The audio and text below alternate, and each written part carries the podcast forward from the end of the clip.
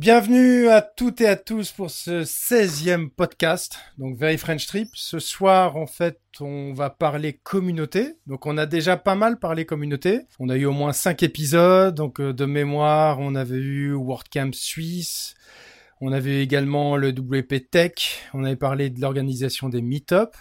Et ce soir, c'est une première puisqu'on va mélanger les communautés et on a un invité pour la communauté Drupal et puis un invité pour la communauté WordPress. Alors le sujet de ce soir, c'est vraiment orienté communauté. Hein, ça sera pas technique. On va pas dire euh, qui fait quoi, euh, quel outil, qui quoi que est-ce. Hein. C'est vraiment orienté communauté. Donc je vais laisser nos invités de se présenter. Donc on a Léon Cross et puis Aurélien Denis. Donc à toi l'honneur euh, Léon. Donc ce soir tu es le petit bonhomme bleu et on mettra une belle photo sur le post euh, du podcast. Je m'appelle Léon Cross. Je suis président de Drupal France et Francophonie, l'association qui représente officiellement Drupal en France et donc sa communauté qui promeut les événements, etc. Et je suis basé à Lyon, mais je bouge beaucoup. Et puis Aurélien Denis, donc on te laisse euh, te présenter pour ceux qui ne te connaissent pas encore. Oui, ben bonjour à tous. Donc euh, au niveau communautaire, ben, euh, président de WPMX, l'association WordPress donc Meet and Exchange, présente sur la côte basque et on s'étend sur Gironde et Montpellier et on est à environ pratiquement à 2-3 près 70 adhérents aujourd'hui. Voilà. Voilà pour l'aspect communautaire des choses. Donc, ce sont des, on organise des sessions euh, toutes les cinq semaines à peu près euh, de formation autour de WordPress. Euh, L'idée étant d'échanger et d'évangéliser. Et on a fait, on a fait aussi un événement national WPMX Day au mois de juin dernier. Voilà. Super, merci à vous deux. Donc oui, ce soir on va parler CMS. Donc CMS c'est gestion de contenu, hein, Content Management System. Donc euh, les trois plus connus sont euh, Joomla, Drupal et puis WordPress. Euh, avant ça, on avait, tu nous voulais nous parler de, de quelques nouveautés, Mathieu? Et la chose qui me tient le plus à cœur, vous savez, c'est laquelle?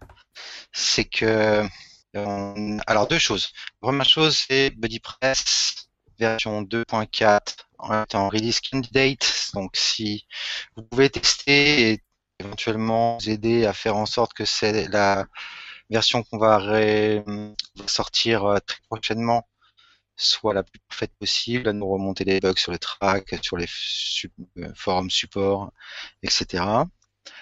Euh, la deuxième chose, peut-être également important dans la foulée, et c'est plutôt à l'envers que j'aurais dû le dire, WordPress 4.4 bêta 2.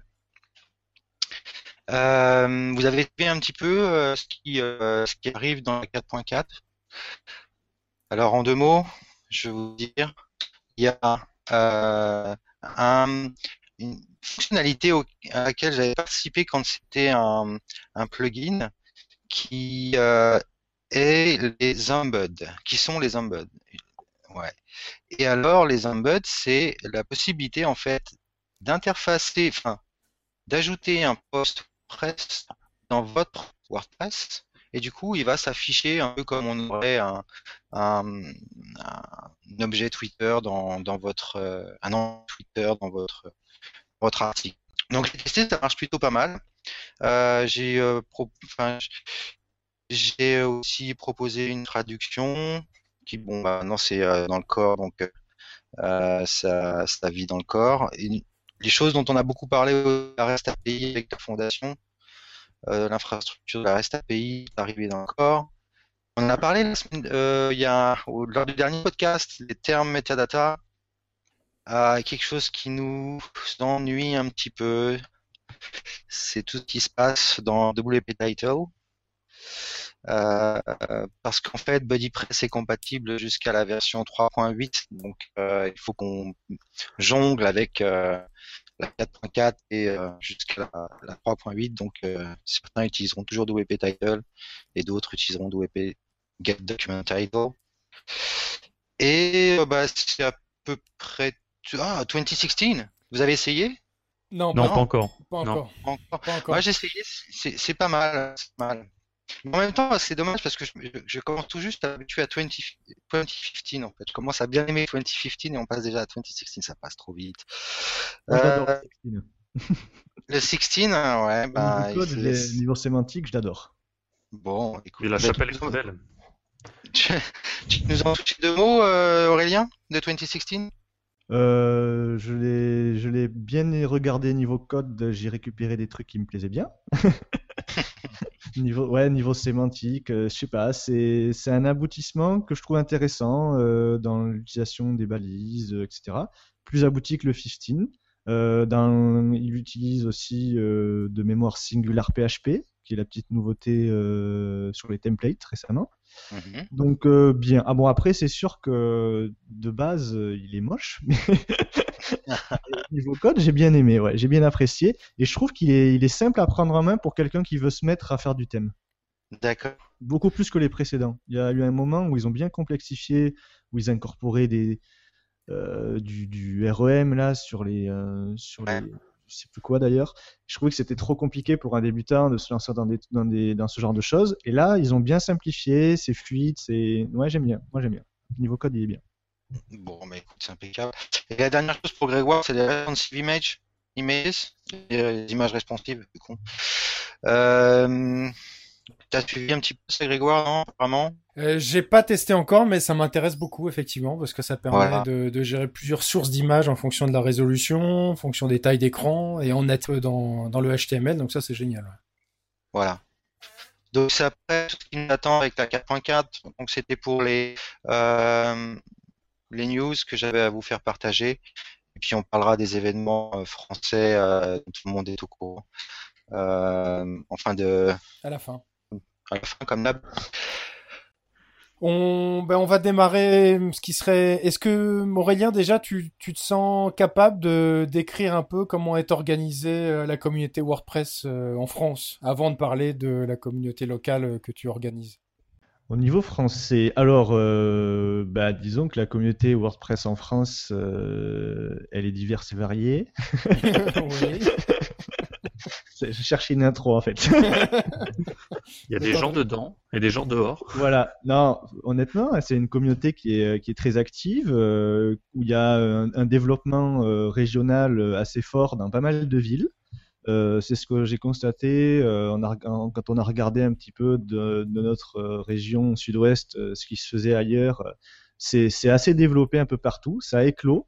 Je pense que l'année 2014-2015 ont été deux années charnières euh, où ça a vraiment bien explosé, où il y a eu beaucoup d'initiatives locales.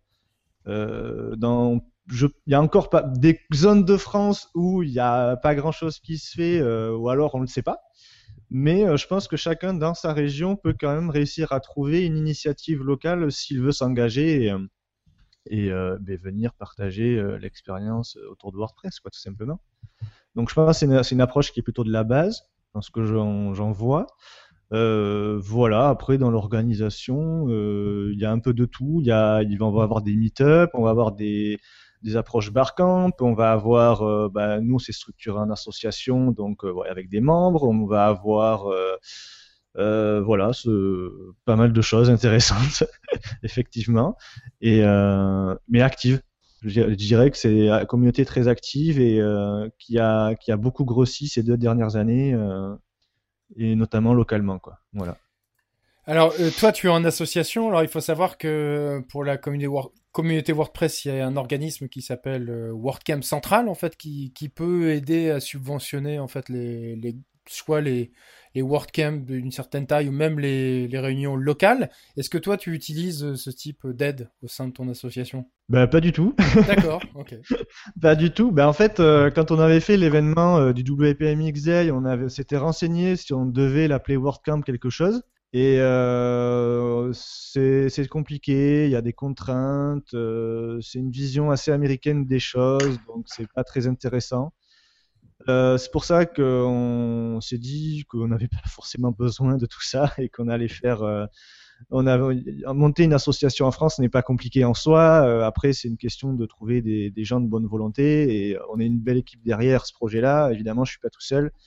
Et voilà. Donc après, c'est c'est une dynamique. Donc non, on n'a pas besoin de, pour l'instant, on n'a jamais passé par ces outils-là. Non. Permettrait de rebondir un petit peu. Alors vas-y, vas-y. Ouais, parce que bon, effectivement, on peut s'organiser de, de son côté, mais j'ai eu l'occasion d'échanger avec euh, les personnes de WordCamp euh, Central et ils sont très à l'écoute et ils sont euh, euh, proposent un certain nombre de dispositifs pour pour t'aider. Donc dans certaines situations comme celle d'Aurélien, ça peut ne pas coller, mais euh, ça peut aussi coller. Donc je pense qu'ils font leur mieux et euh, d'ailleurs ils sont très actifs euh, pour le, le, prochain WordCamp à Paris, euh, Grégoire. Oui, ils, ils participent beaucoup et en fait euh, ils soutiennent maintenant officiellement en fait le WordCamp Paris. Facilité au niveau des financements, il y a eu des sponsors automatiques aussi. Et vas-y Thierry à toi. Oui, donc je voulais savoir moi donc du coup au niveau de Drupal comment est structuré un peu la communauté. Donc, euh, si Léon pouvait nous présenter un peu la manière dont la communauté Drupal est, gérée et euh, un peu l'organisation qu'il y a derrière ça. Euh, au niveau de Drupal, une organisation internationale qui s'appelle la Drupal Association, qui gère les serveurs de Drupal.org, qui gère la marque Drupal, qui elle est détenue par Dries Butert, le créateur du projet, qui est toujours project lead et en même temps direct, président de la, Drupal Association. Euh, dans certains pays, il y a des associations, c'est le cas de la France, ce n'est pas le cas partout. Donc euh, la Drupal Association peut intervenir éventuellement dans des pays où il n'y a pas d'association locale. Euh, au niveau français, l'association a été créée en 2009 pour organiser le DrupalCon Paris 2009, pour avoir une structure juridique.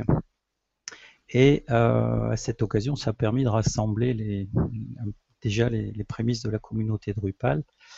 Euh, au-delà de, alors pour parler de la France plus particulièrement, on a à peu près euh, une liste de gens sur meetup.com. Il y a à peu près, euh, je sais plus, 1000 ou 2000, euh, peut-être 1200 ou 2000 personnes qui s'intéressent au meetup Drupal en France et on a une centaine d'adhérents globalement euh, qui payent une cotisation. Il y a beaucoup de gens qui participent, euh, qui payent pas forcément une cotisation.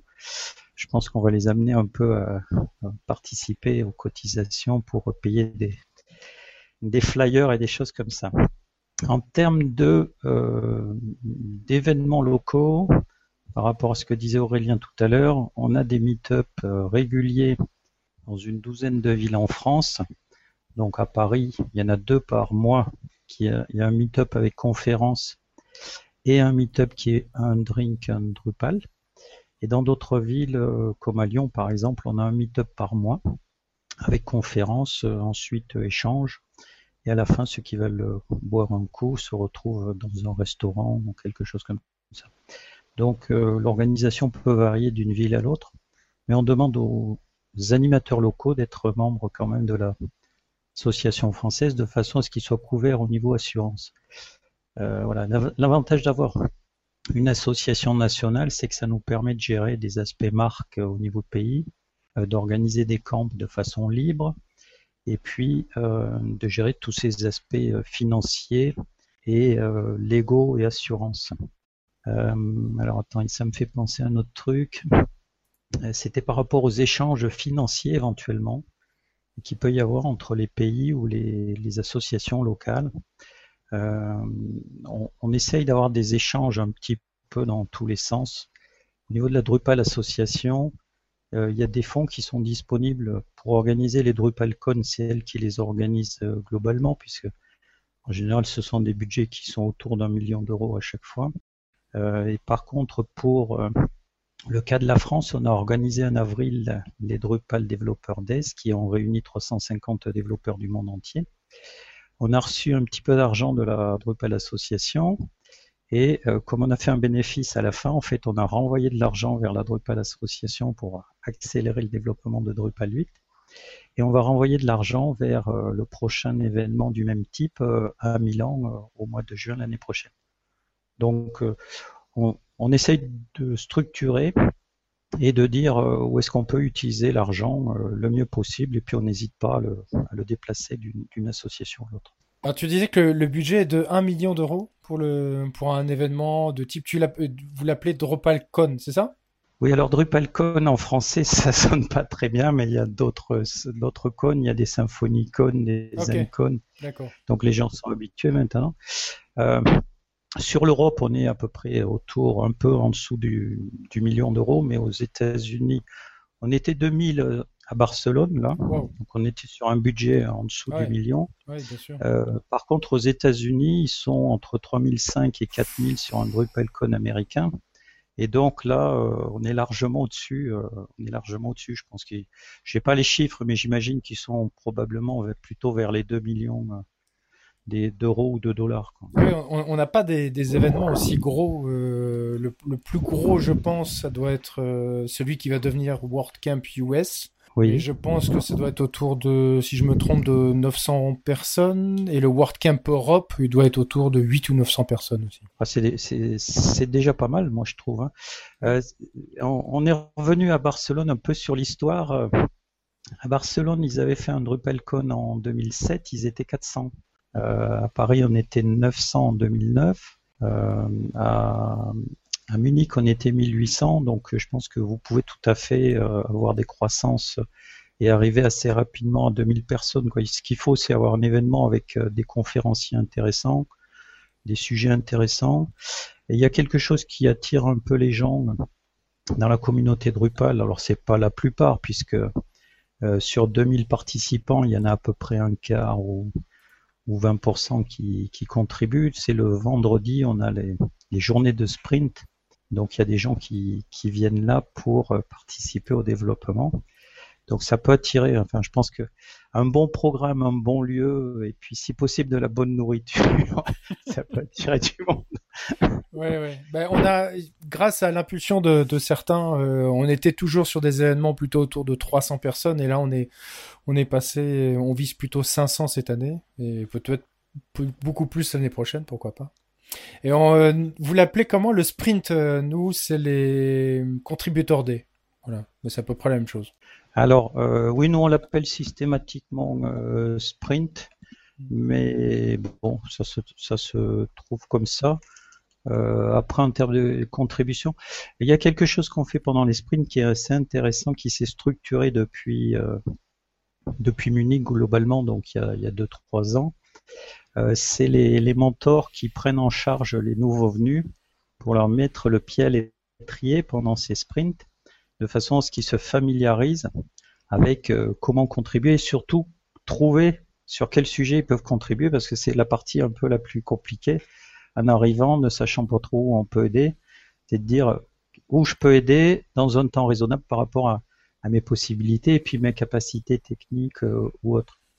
Euh, mais je pense que vos événements ils sont pas mal. Moi j'étais euh, le 6 juin au WordCamp, euh, non oui au WordCamp euh, euh, de Lyon là. Oui. J'ai trouvé que c'était très sympa. Donc euh, je pense que vous êtes tout à fait en mesure de, de faire grossir ces événements. euh. Et ça serait intéressant d'ailleurs qu'il y ait peut-être plus d'échanges pendant ces événements entre les différentes communautés de, de projets open source euh, type CMS. Quoi. Moi, je pense que, enfin, c'est pourquoi je suis allé au WordCamp euh, à. Lyon d'abord parce que je suis à Lyon, donc c'était, j'avais l'occasion. Et puis euh, arrivé, il y a des gens qui m'ont dit, mais alors Drupal, ça va pas, c'est le spleen. euh. Non, j'ai dit non. Moi, j'aime, les- communautés, j'aime les gens et j'aime échanger, j'aime euh, voir ce que font les autres. Et donc, je viens voir ce que vous faites. Et j'ai eu des discussions très intéressantes avec euh, différentes personnes sur WordPress, mais aussi sur, sur la communauté WordPress, la communauté Drupal. Moi, je suis tout à fait ouvert à venir parler de Drupal et puis à ouvrir une, session pour que quelqu'un qui, qui parle de WordPress vienne parler sur un Drupal Camp. Moi, je pense que c'est c'est très bien de regarder un peu ce que font les autres et de, de mélanger, de comment dirais-je, de se fertiliser, de, de la fertilisation croisée, si je puis dire. On, on va t'envoyer le lien vers euh, le site de conférence si tu veux soumettre pour le, le WordCamp euh, annuel là, qui arrive en février, ça serait génial. Je vais t'envoyer le lien, Léon. C'est En en, c'est en février là, oui, parce Ouais, qu'on a Drupal 8 euh, qui sort le 19 novembre, 8.0.0. D'accord Je viens de l'apprendre juste avant euh, qu'on se retrouve là, donc j'ai tweeté. euh. Alors je trouve qu'ils ont accéléré le pas un petit peu parce que nous, on, C'était dit, il y a la RC qui est sortie 7 octobre, on va pas trop se précipiter.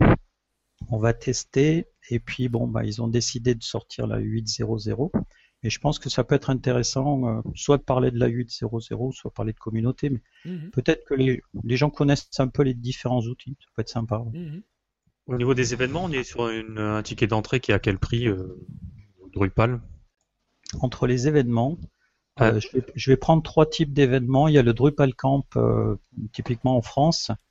On est sur un ticket d'entrée qui va être euh, je dirais, euh, en fonction des early ou pas early euh, et des late, on va être sur un ticket d'entrée qui va être sur une centaine d'euros, je vais dire. Euh, si on fait Drupal Developer Days, en fait, on fait venir les gens pendant une semaine et on les fait bosser pendant une semaine, ils payent tous leurs frais, leurs déplacements. Donc, euh, on est sur des tickets d'entrée qui vont être un petit peu plus bas. Mais l'approche est différente. Et par contre, sur les DrupalCon, qui sont les gros événements internationaux, Là, le ticket euh, un early, on va être à 400 euros et pour les retardataires, on va être à 600 euros pour euh, les trois jours. Euh, donc euh, voilà. Après, le, World, le WordCamp, ça me paraissait assez abordable, il me semble, à Lyon. Je, je me rappelle plus combien j'avais payé, mais ça me paraissait assez abordable. C'est toujours autour de 40 euros, à peu près, même les gros événements. hein. Alors par rapport à ça, nous on s'était posé la question. On a, on a fait beaucoup de camps qui étaient gratuits au début. Et puis, euh, on avait une problématique, c'est que plus on était nombreux et plus on perdait d'argent. Donc, on plafonnait le nombre de participants. Et depuis, on a introduit en fait un système qui fait que les participants vont payer les frais variables, grosso modo. Les sponsors vont payer les, frais fixes. Et les participants euh, doivent payer leur nourriture, euh, ce genre de choses. Euh, après, en général, euh, ils en ont largement pour leur argent. Et ça permet d'avoir un budget qui, tient la route, qu'on soit euh, 100, 200, 300 ou 400. Voilà, donc euh, c'est juste une petite réflexion d'expérience. Ouais, ça, justi- ça peut justifier. C'est vrai que ça peut être une espèce d'angoisse chaque année si on n'a pas si, si on n'a pas assez de sponsors, par exemple. Et tu vois qu'on doit avancer de l'argent pour un lieu. Et que...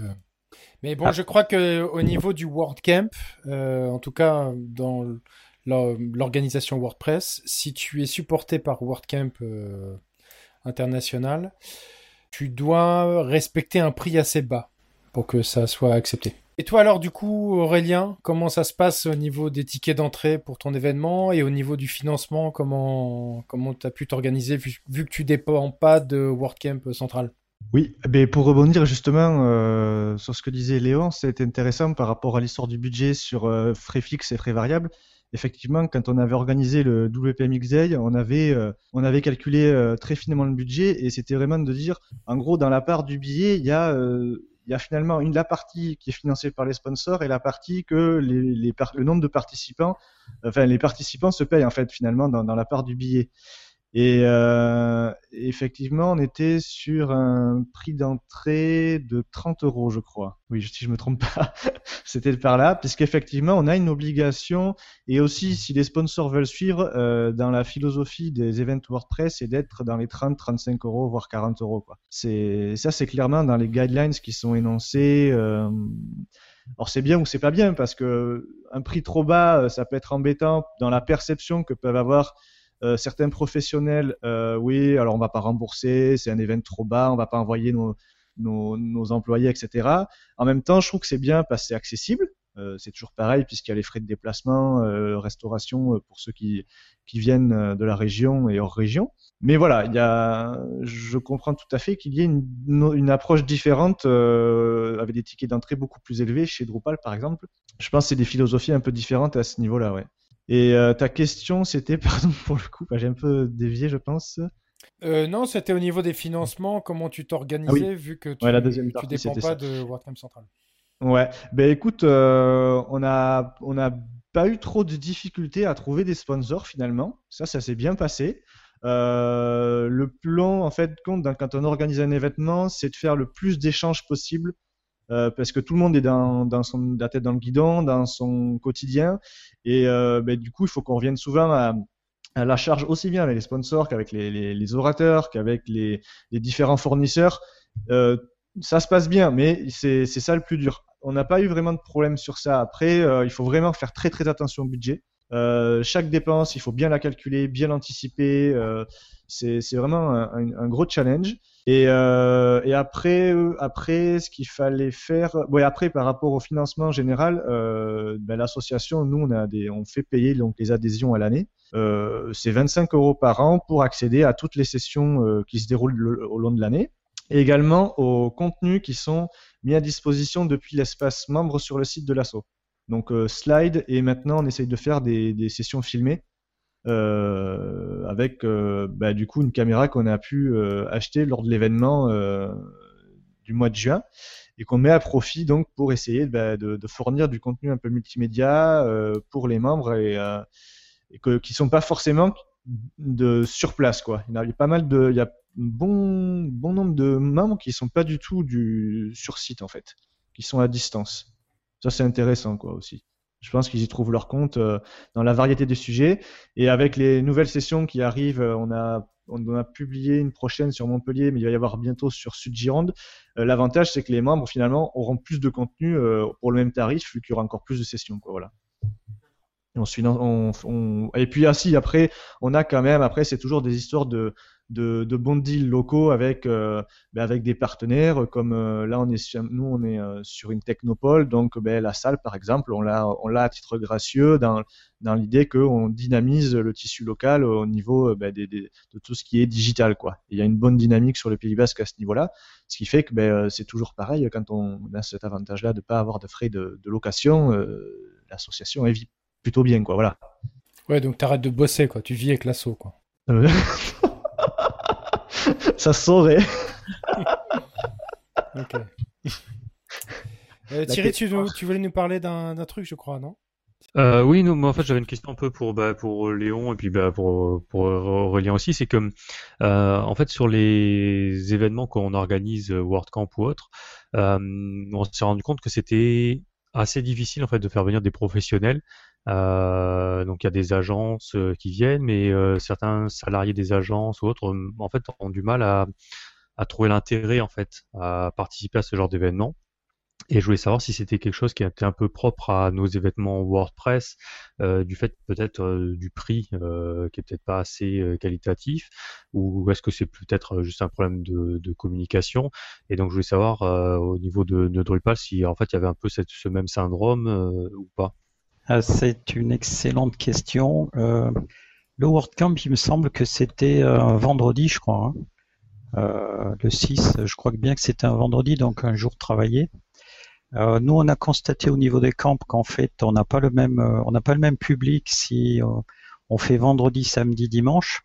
Le vendredi, on va avoir des gens qui viennent sur leur temps de travail et donc euh, qui viennent pour se former, qui vont avoir une exigence, et puis pour certains, ça, ça les détend un peu aussi.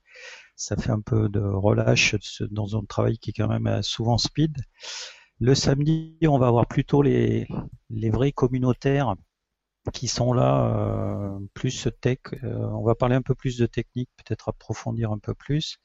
Et le dimanche, on le réserve en général à une journée de sprint, parce que quand on fait un camp national, on fait quand même une journée de, sprint le dimanche pour mettre le pied à l'étrier au, nouveau, puis euh, faire avancer différents euh, modules ou parties de, Drupal.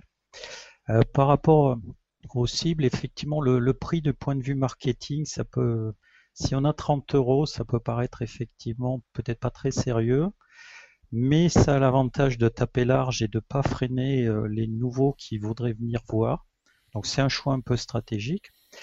Et euh, euh, par contre, si on a un budget, un prix de journée qui est un peu plus élevé, on peut se permettre de faire ce qu'on fait nous. Euh, on l'a fait pour les développeurs Days, on en avait 12. pour les DrupalCon, il y en a un peu plus. Je pense qu'il y en avait une trentaine pour Barcelone. Et pour les camps, on le fait de temps en temps, deux, trois. Mais je pense qu'on pourrait le faire plus, ce qu'on appelle des scholarships. Je vous ai dit que les gens qui venaient euh, payer tous leurs frais, leur hôtel et tout ça, plus euh, la participation.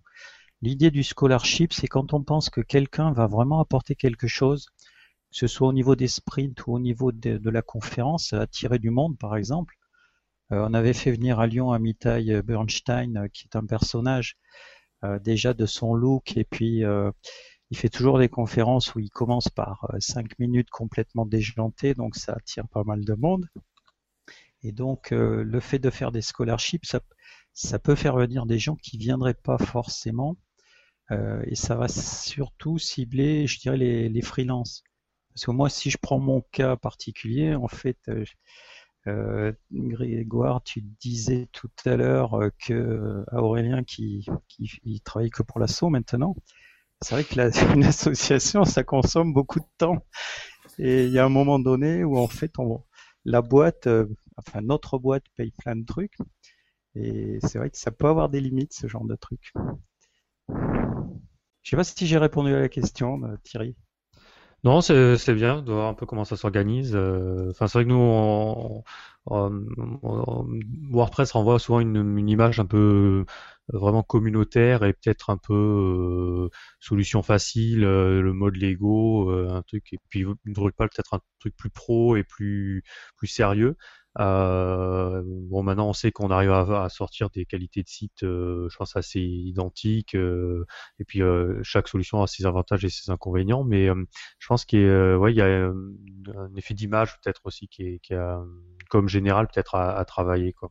Et je sais pas, du coup, Aurélien, si toi tu constates ça, c'est en termes de, public en fait qui viennent euh, sur ta communauté locale, si c'est assez hétérogène ou si c'est plutôt, euh, euh, nous on l'a vu pas mal un peu sur sur les meet-up au début où c'était des gens qui étaient vraiment butinés, puis un peu des, des peut-être plus des profils débutants. Maintenant, enfin, je pense qu'on a réussi à montrer peut-être notre sérieux et puis euh, on a vraiment des professionnels qui viennent et puis des gens maintenant qui viennent vraiment échanger et partager des, connaissances.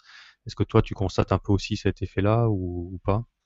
Ouais, c'est principalement des, des pros euh, ou, ou, des, enfin, des pros au sens qui font faire du WordPress parce qu'ils sont euh, ils sont développeurs, ils sont référenceurs, ils sont dans le design, ils sont dans ces métiers du web qui fait que de près ou de loin, ils touchent à WordPress. Euh, il y, a, y, a, quelques passionnés aussi qui vont euh, utiliser WordPress euh, à titre professionnel dans leur entreprise, soit parce qu'ils vont devoir développer dessus, soit parce qu'ils vont devoir l'utiliser pour ben, gérer au quotidien le site de l'entreprise et le faire évoluer aussi. Et donc, ils ont besoin de comprendre les, les différents aspects techniques. Donc, c'est plutôt quand même une cible qui est ouais, plutôt orientée pro. au tout tout début, quand on a créé l'assaut, ça fait maintenant deux ans et demi, je crois. Euh, on avait des gens qui, venaient euh, découvrir, euh, mais il c'est plutôt des gens qui savent ce que c'est déjà WordPress à la base quand même. Honnêtement, c'est plutôt voilà, ils ont connaissance et ils veulent se dire ouais j'entends des choses un peu partout et j'ai envie d'aller plus loin j'ai envie de comprendre j'ai envie de faire par moi-même j'ai envie d'évoluer et en fait finalement tout est prétexte à parler de WordPress en fait puisqu'on peut aborder les différents corps de métier du web donc donc on a des tas de sujets, euh, mais c'est plutôt orienté pro. Ouais. Euh, Grégoire, je sais pas si tu avais... Bah, oui, là pour l'instant on a parlé des événements. Euh, J'aurais voulu qu'on enchaîne un peu sur euh, les ressources qui sont disponibles en fait dans les deux communautés. À savoir, ben, de notre côté, nous on a, bon c'est un terme qui est assez générique, on a évidemment un codex. Et c'est vrai que hum, il n'est pas toujours euh, à jour au niveau français. Il y a, il y a surtout beaucoup d'articles en anglais. Il y en a très peu finalement en français. Je sais qu'il y a des actions qui sont en cours dans ce sens-là, mais globalement, on constate qu'il y en a quoi? Je, ne connais pas le pourcentage, mais ça va pas être euh, beaucoup. De ce que j'ai entendu, Xavier m'a dit que le, ce qu'ils appellent le, handbook, la nouvelle formule, ils n'ont pas encore prévu euh, la traduction. Donc ça, c'est peut-être un, une régression. Alors je pense que ça va évoluer, mais pour l'instant, c'est pas prévu. Donc comment ça se passe au niveau euh, de la communauté Drupal du coup? Est-ce qu'il y a, y a une activité assez forte au niveau des, du codex C'est quoi? Euh, le codex, en fait, c'est le mode d'emploi. En fait, c'est sur le site toute officiel. La documentation, euh, toute la doc officielle, en fait. Hmm. Qui, pré qui, présente toutes les fonctions, toutes les, euh, tout le fonctionnement en fait de, de, WordPress. Ok. Alors côté Drupal, il y a énormément de, de docs un peu partout, mais on a une doc qui est je dirais officielle qu'on va trouver sur drupal.org euh, documentation euh, avec des tas d'articles qui sont pas forcément toujours exactement à jour et là on apprécie les, les contributeurs documentation, c'est tout à fait prisé. Euh, il y a des tas de blogs, des tas d'articles qui parlent de Drupal. beaucoup en anglais. Côté français, c'est un, une des tâches sur lesquelles on a du mal au niveau de l'association. Ça fait partie de nos missions. On a trois grandes missions qui sont traduire Drupal en français, promouvoir Drupal en France et, organiser des événements. Et on est censé aussi maintenir une documentation en, français. Mais euh, on, est, euh, on est un peu à la bourre là-dessus. Et donc, euh, ce qu'on fait, c'est que sur notre site, on a un planète. Et quand quelqu'un fait un blog, un article de blog, il peut tout à fait le publier, le référencer sur le planète de drupalfr.org, le site officiel pour la France, et de façon à ce qu'il soit plus, plus visible. Euh, une des difficultés que l'on a par rapport à WordPress, euh, dont l'abord je pense est, plus facile, c'est que Drupal est un outil qui, qui, est un peu compliqué à appréhender. Il y a pas mal de concepts, il y a pas mal de choses à bien comprendre et je sais que euh, il y a déjà beaucoup de gens qui galèrent avec euh, le système de, de, thème ou autre de, Drupal 7. Euh, donc c'est un, outil qui est quand même plus, compliqué. Et au niveau de l'association, je crois qu'Aurélien, tu as dit tout à l'heure que vous faisiez des formations, il me semble. Euh, c'est, pas du tout dans l'émission de Drupal France et Francophonie. Il est clair qu'on on fait pas de formation, on doit pas en faire. Par contre, dans les camps, on fait des conférences. On fait dans les meet-up des conférences, mais c'est pas des formations. En fait, euh, ce que tu vas dire en une heure, c'est, pas du tout ce que tu pourrais dire en, deux jours. Euh, et alors, euh, je pensais à un autre truc. Par rapport à Drupal 8, donc qui va sortir euh, le 19 novembre, il y a un nouveau module qui est apparu qui s'appelle le module Tour qui permettra de découvrir le fonctionnement de Drupal 8 et différents modules. Et on a tout un groupe de contributeurs qui travaillent sur un user, un user guide en anglais donc là, il y a un effort euh, significatif qui est fait pour essayer d'avoir quelque chose, je dirais peut-être de, plus abordable. Alors nous, on a euh, récemment, enfin c'est dans les, c'est, assez récent, oui, il y a quelque chose qui a été mis en place en fait sur euh, WordPress.org. Alors je ne sais pas si ça existe chez vous. On peut en fait facilement traduire en, français un plugin. En fait, quand tu te connectes à ton compte WordPress.org, euh, tu te retrouves directement avec un onglet pour traduire le plugin. Ça t'ouvre une interface qui s'appelle GlotPress et tu vas traduire en fait toutes les chaînes de caractères euh, dans ta langue. Après, il y a une équipe française qui valide. Et du coup, tous les fichiers de langue sont stockés en fait directement sur wordpress.org. Et au moment où tu l'installes en fonction de la langue de ton installation, il va charger automatiquement les fichiers de langue et il va surtout mettre à jour quand les traductions ont été euh, modifiées. Donc ça, c'est une vraie avancée au niveau euh, communautaire pour, euh, pour la gestion multilingue. Hmm? C'est sorti récemment, ça? Ah bah oui, tu vas sur n'importe quel plugin, tu es connecté à WordPress. Euh, j'ai eu ça, et vu que tu en parles, je me dis, mais c'est nouveau ça, parce que j'ai bah essayé de comprendre, j'ai pas tout compris déjà comment ça fonctionnait. Donc... Bah, en fait, c'est assez récent ça. Tu as un bouton sur la droite Translate tu te retrouves, tu choisis ta version, donc tu prends la version stable, donc euh, pas le trunk, mais la version stable, et tu te mhm. retrouves en fait dans l'interface de GlotPress et tu traduis comme si tu étais euh, dans GlotPress. Tu, bah, contribues, moi. Tu, tu contribues à la traduction. Voilà. Et après, en fait. Partie des VIP, euh, Aurélien. Pas du tout, pas du tout. Et après, c'est. Non, non, non, GlotPress, tout le monde peut participer voilà. du moment que tu as un compte sur WordPress.org. Voilà, et c'est ça qui est génial. Et derrière, en fait, ce qui valide, c'est Xavier, FX, et toute la bande, quoi. Et Dan pour euh, BuddyPress. Et Dan, aussi, ouais. Mm. Donc en fait, j'ai posé cet après-midi deux, deux, deux, tickets de support sur deux plugins. En fait, euh, pour, pour envoyer la trad française, ça servait à rien. Ça, ça sert à rien. tu aurais pu le faire directement. Ouais. Eh, mais j'ai pas capté. Moi, je suis passé par Poedit. ah mais c'est fini. Bah non, c'est ça qui est génial, c'est que ça se fait automatiquement. Bien, Donc... Poedit, il y a les traductions automatiques. ouais, c'est vrai. Mais là, c'est quand même super pratique. Donc comment ça se passe côté Drupal, euh, Léon, cette partie-là? Alors, on a, utilisé aussi euh, beaucoup Poedit, effectivement. Il y a un petit outil qui, dépanne pas mal. Euh, depuis quelques années, on a euh, un serveur qui s'appelle localize.drupal.org. Et donc, en étant connecté sur drupal.org, quand on va sur Download an Instant en traduction, translation, où je traduis en français, on arrive sur localize.drupal.org Et là, il suffit de rejoindre un groupe France, par exemple, si on veut faire des traductions. À partir du moment où on a rejoint le groupe, on va pouvoir choisir soit le cœur de Drupal, soit l'un des modules qui nous intéresse et dont on a besoin. Et on va pouvoir euh, avoir une interface avec euh, où on peut choisir des chaînes en particulier qui ne sont pas traduites, voire qui n'ont pas de suggestions. Et donc il suffit de cliquer dans un champ pour euh, rajouter des suggestions que l'on va pouvoir récupérer ensuite pour soi-même avant qu'elles soient validées par le groupe traduction.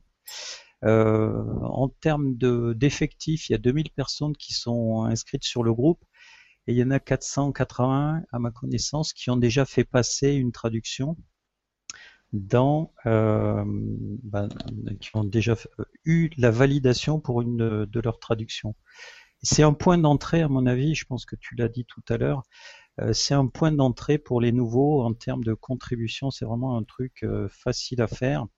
Il y a des règles, des, un glossaire, il y a des bonnes pratiques comme par exemple si on a un doute, euh, on va mettre plutôt l'infinitif, on va mettre plutôt, plutôt singulier, on ne doit pas traduire le nom d'un module par exemple. Donc une fois qu'on connaît ces quelques règles, il est très facile de contribuer et c'est vraiment super. Euh, on, a, les outils qui vont bien pour échanger avec euh, bien sûr notre serveur depuis quelques années et dans Drupal 8 c'est complètement intégré dans le cœur. Donc on va pouvoir démarrer un Drupal 8 dans la langue qu'on veut. Et dès le départ, il va aller chercher les, langues. C'est vraiment bien que vous ayez ce type d'outil parce que c'est vraiment fédérateur. C'est un bon moyen de faire euh, contribuer les gens, de leur faire mettre le doigt dedans et après ils peuvent passer petit à petit à des choses qui leur paraissent un peu compliquées, un peu plus compliquées. Et puis surtout, euh, il faut bien se souvenir euh, quand on parle de Poedit. Euh, moi, je me souviens une époque, tu as parlé de ticket tout à l'heure, Aurélien. Je me souviens une époque, on nous disait, ben, quand tu fais une traduction, tu fais un ticket, tu envoies ton fichier PO au mainteneur du module, et puis lui, il va le mettre dans le dossier Translations dans son module. Et ça, maintenant, justement, on ne doit plus le mettre. Bah, là, ça c'est d'autant plus facile maintenant, hein, puisque tu n'as même pas besoin d'utiliser Poedit, ça se fait directement en ligne. Et du coup, les... tu as une, euh, as une notification comme si euh, le plugin devait se mettre à jour, sauf que c'est juste le fichier de langue en fait qui est chargé, donc c'est très très léger.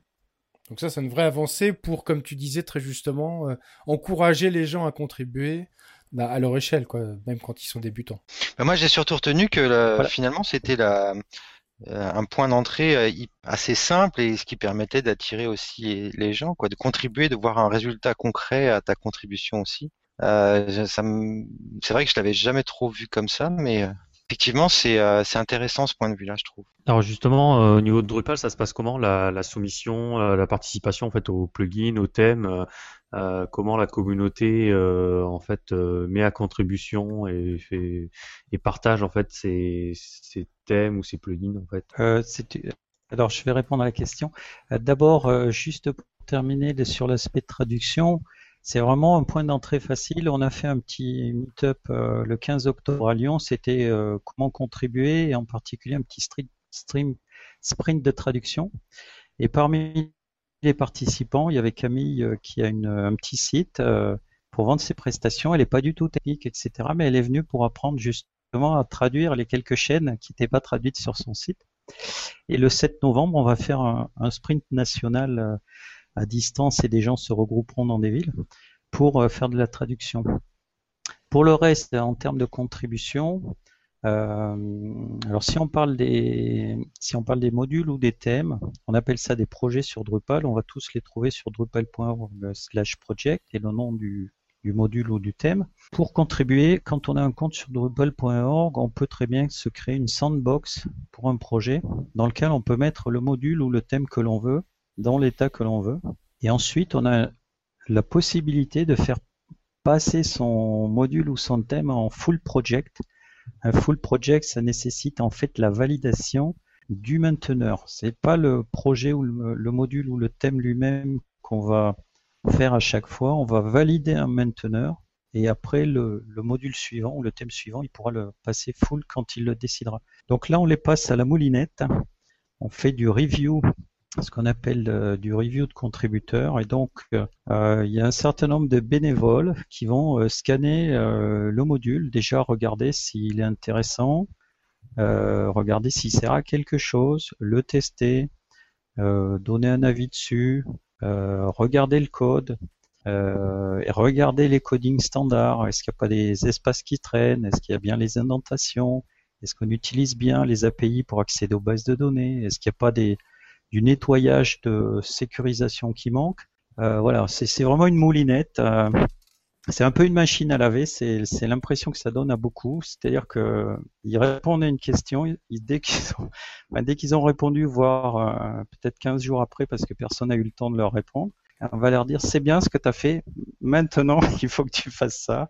Ta page projet par exemple, elle dit pas trop ce que ça fait, elle explique pas comment on installe, il n'y a pas de readme. Donc à chaque fois le, développeur doit, faire ça.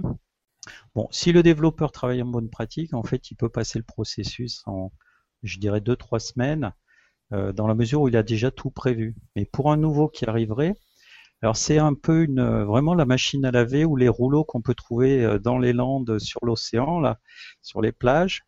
Euh, on se fait brasser tant qu'on veut. Mais ça a aussi un, côté, un côté positif, c'est qu'en fait, il y a beaucoup de développeurs qui disent qu'est-ce que c'est galère, mais alors qu'est-ce que j'ai appris? Parce qu'il y en a qui sont venus sans avoir particulièrement de formation ou de cursus, bonne pratique et autres. Quand ils ont sorti là, bah, ils se disent euh, bah, j'ai quand même appris énormément de trucs. Maintenant, je sais faire un module euh, proprement. Et souvent, moi, enfin moi, quand j'ai des stagiaires, je leur dis euh, contribuez des modules parce que ça vous aidera aussi. Et quand vous aurez contribué un module, vous vous direz bon, bah, j'ai passé toute une série de scans et j'ai vraiment fait du travail propre. Euh, l'idée, euh, quand on développe un module en Drupal, l'idée de base, ça serait de dire, il faut qu'on puisse le contribuer sur Drupal.org. Si on peut le contribuer et qu'il est accepté directement sur Drupal.org, on va dire que le module est clean, il est en bonne pratique, etc. Donc c'est un peu une cible. Et c'est une des philosophies, euh, je ne sais pas si vous avez la même chose chez WordPress, euh, c'est peut-être lié au fait que nous, les modules et les thèmes sont gratuits quand ils sont sur Drupal.org. Euh, il y a une philosophie qui est de dire, euh, il y avait une conférence, je crois que c'était au Blend Mix, où il parlait de no ego développement ou je sais pas quoi. Mon code de ma partie pas. C'est je développe quelque chose et il faut que je m'attende éventuellement, peut-être sous 15 jours, voire sous un mois, peut-être sous deux ans, à dire non, ce module, j'ai plus le temps de m'en occuper si quelqu'un veut le reprendre à la volée, il est fait correctement, vous pouvez le reprendre parce que vous connaissez les bonnes pratiques. Il y a cette optique un peu de, se passer des modules de l'un à l'autre. Il y a des mainteneurs sur certains modules qui, changent assez souvent. Et moi, je trouve que c'est quelque chose de, très sympa dans, ce projet. C'est ça, c'est de dire je, fais un truc, à la limite, je vais, je vais, je vais le lâcher ou pas. Bon, bien sûr, si on s'appelle euh, Merlin of Chaos, euh, qu'on a fait Views, on va peut-être pas lâcher Views tout de suite parce que c'est un, un, un, projet qui est utilisé sur 850 000 sites, euh, qui est dans le cœur de Drupal 8, donc il sera utilisé à peu près partout. Mais il y a des quantités de modules sur lesquels moi j'ai vu tourner les mainteneurs, euh, ça changeait peut-être euh, tous les ans, tous les deux ans. J'ai plus le temps, tu veux reprendre la maintenance, allez hop. Bien sûr, le mainteneur il va tester un petit peu, voir qui, il va demander deux trois patchs à celui qui veut reprendre la main, puis il va valider, et après il va dire ok c'est bon, je, je, je, je, te, confie mon bébé. Bah, j'ai envie, il y a, il y a combien de, modules Il y a combien de modules sur Drupal.org C'est une excellente question. Il y en a des milliers. Alors si tu attends, je je suis pas dessus. Qui en aura le plus? Euh, Attends, si je, si je regarde en termes de modules, euh, si je prends toutes les versions de Drupal, euh, on en annonce 17 825. Si je prends la compatibilité avec 7, on, va être à, on va être à 11 300. Donc le l'approche des modules, alors peut-être qu'il peut être intéressant de comprendre qu'un module en Drupal, il, apporte une fonctionnalité et il va essayer de faire quelque chose d'assez restreint, un périmètre assez restreint, mais de le faire bien et de proposer aux autres modules de l'étendre. Donc euh, ça se faisait avec des hooks, euh, ça se fera maintenant avec des surcharges de classe et tout ça. en, Drupal 8. Ah, c'est de l'orienté objet? Alors on passe à l'orienté objet à partir de, Drupal 8. On en avait déjà un peu dans Drupal 7, mais on était sur une base de hook mhm. euh, qui était quelque chose d'assez perturbant. Mais par contre, une fois que, une fois qu'on connaissait, enfin, pour celui qui connaissait le système des hooks, euh, moi j'ai pris mon pied plus d'une fois entre guillemets, mhm. euh, en écrivant trois lignes de code qui allaient changer complètement le comportement, juste en sachant où il fallait taper. Donc on pourra faire un peu la même chose, mais c'est un système qui, a fait peur à, beaucoup de gens en fait et qui en a perturbé pas mal. Quoi. Je sais pas si j'ai répondu à la question. Ouais, ouais, ouais. Bah, je regardais juste combien on en avait, nous, parce que je savais. Il y en a quatre fois plus, mais c'est pas ça. Le, nombre ne fait pas la qualité. Certes, certes, certes, certes, mais je. Et puis Aurélien, est-ce que tu te sens capable de, de, présenter comment ça se passe sur WordPress pour la soumission euh, des thèmes et des plugins, un peu le, notre process de notre côté là, tu, tu saurais un peu l'expliquer? Euh, Ouais. de, de, ce que j'en sais, parce que moi j'avais dû euh, soumettre il y a peut-être très très longtemps un thème. Et euh, niveau plugin, c'est tout le frangin qui en a fait récemment. Et effectivement, ça euh, c'est un processus assez classique où on soumet sur le, le repository euh, son, son, zip de plugin. Il est, il est, il est un peu scanné par les équipes, quoi, qui sont en charge de vérifier tout ça. Euh, il faut passer euh, différentes phases de test, euh, que tout est bien fait, bah, un peu pareil niveau doc et tout ça, que chez Drupal visiblement. Et à partir de là, bah, à partir de là, il n'y a pas de souci pour pour gérer sa page du plugin, son son changelog, sa petite bannière et et en avant quoi. Et en avant et SVN, c'est un peu pour les thèmes. Les thèmes, il n'y en a presque pas en fin de compte sur le au niveau des gratuits, c'est pas très intéressant. On a une richesse de plugins extraordinaire euh, sur WordPress, mais euh, mm. sur WordPress.org, j'entends. Mais au niveau des thèmes, c'est c'est complètement l'inverse finalement. Hmm. Ouais, mais il y, a, le même processus de, validation, quoi. Et puis maintenant, on parle même d'autoriser de, des thèmes sur le, dépôt WordPress avec de la REST API ou autre. Donc, euh, il y a quand même une volonté de. Après, il n'y a pas la profusion de ce qu'on peut avoir sur des plateformes euh, type ThemeForest euh, ou autre, mais c'est pas le but non plus, quoi. Donc, c'est vrai que. non. mais je pense que moi, de, mon ressenti, je pense qu'au niveau de WordPress, on est peut-être un peu moins strict qu'au niveau de Drupal, en fait, au niveau de la validation. C'est peut-être que euh, au niveau de la qualité du code, euh, je pense qu'on est peut-être un peu plus permissif de notre côté. Ben, j'ai l'impression que c'est oui et non. Il y a quand même des bases à respecter sérieuses. Maintenant, tu peux avoir des choses pas très bien codées, mais du moment que ça va marcher et pas faire casser ton, ton install, on peut en trouver des plugins comme ça, oui. Mais bon, après, ça passe, quoi, ça fonctionne, quoi. Donc il n'y a, pas un standard vraiment à respecter en disant si tu ne respectes pas le standard de développement, euh, tu, tu sors. Euh, il y a quand même euh, quelques petits plugins encore qui traînent qui sont pas forcément super bien codés. Ouais, mais c'est vieux. c'est sûr que c'est accessible et que tu peux et c'est tant mieux quelque part. Ça permet aux gens de de se lancer euh, dans le bain, mais en même temps, il y a quand même une vérification. Il y a une plugin review team. Euh, je crois que c'est euh, Mika Epstein qui qui, qui s'occupe de ça, qui fait souvent des posts. Il y a le, le mec pour les plugins avec des conseils pour bien entretenir ses plugins.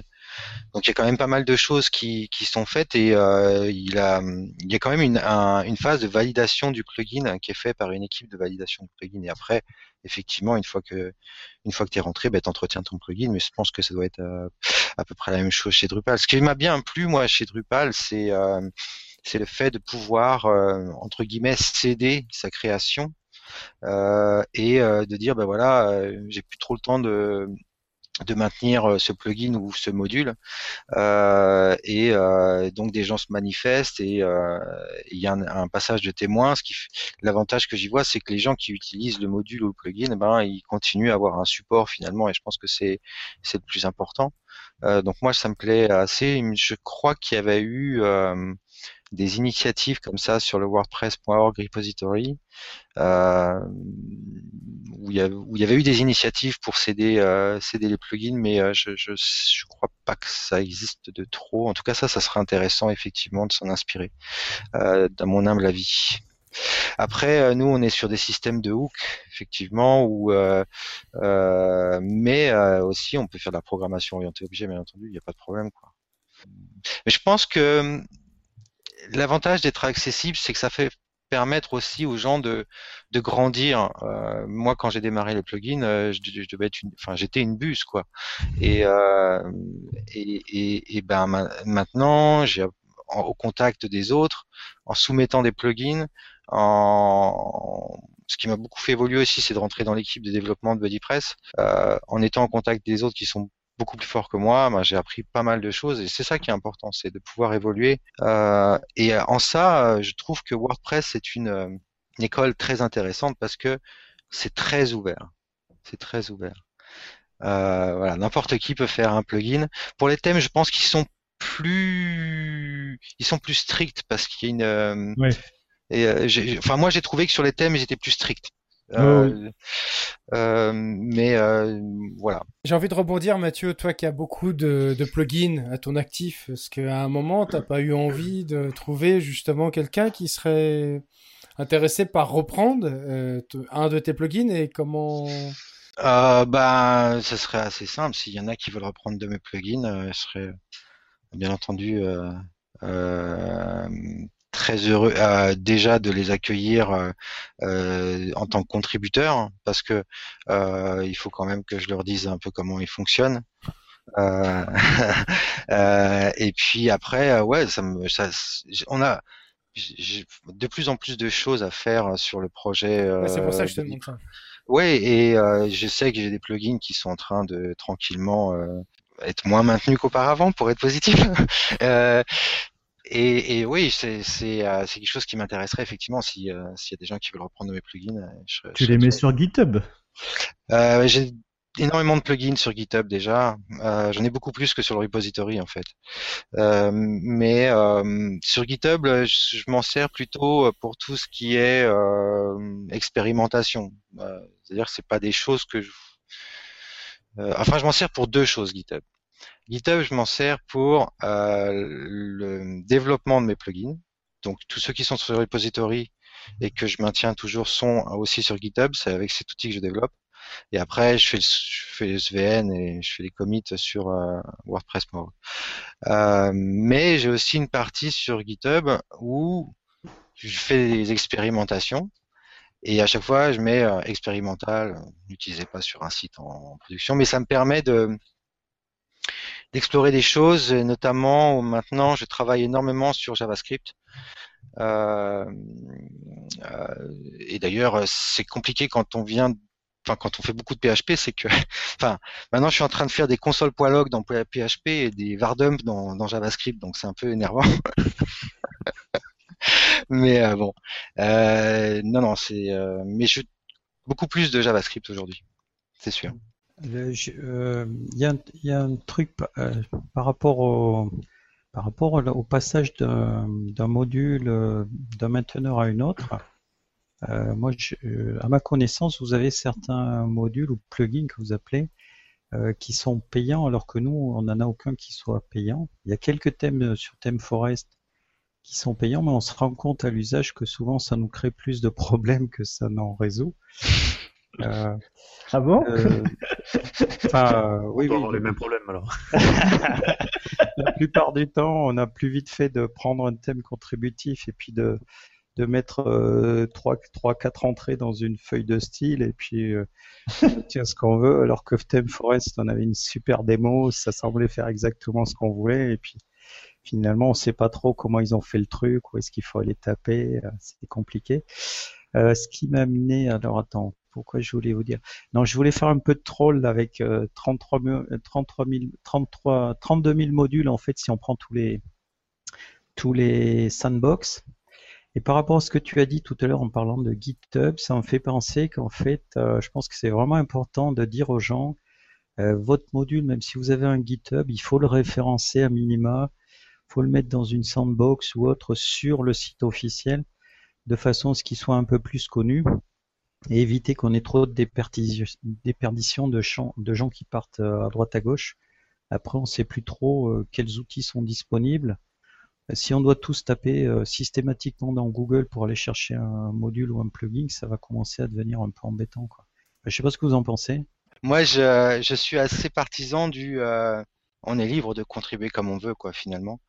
Euh, euh, je crois que c'est important effectivement d'avoir une présence sur euh, WordPress.org, euh, mais cette présence-là, elle est très, selon moi, comment dire, elle prend énormément de temps en fait, la présence sur WordPress.org parce qu'il faut, il, faut ouais, il, faut, il faut s'occuper du support, de, il faut faire vivre son plugin.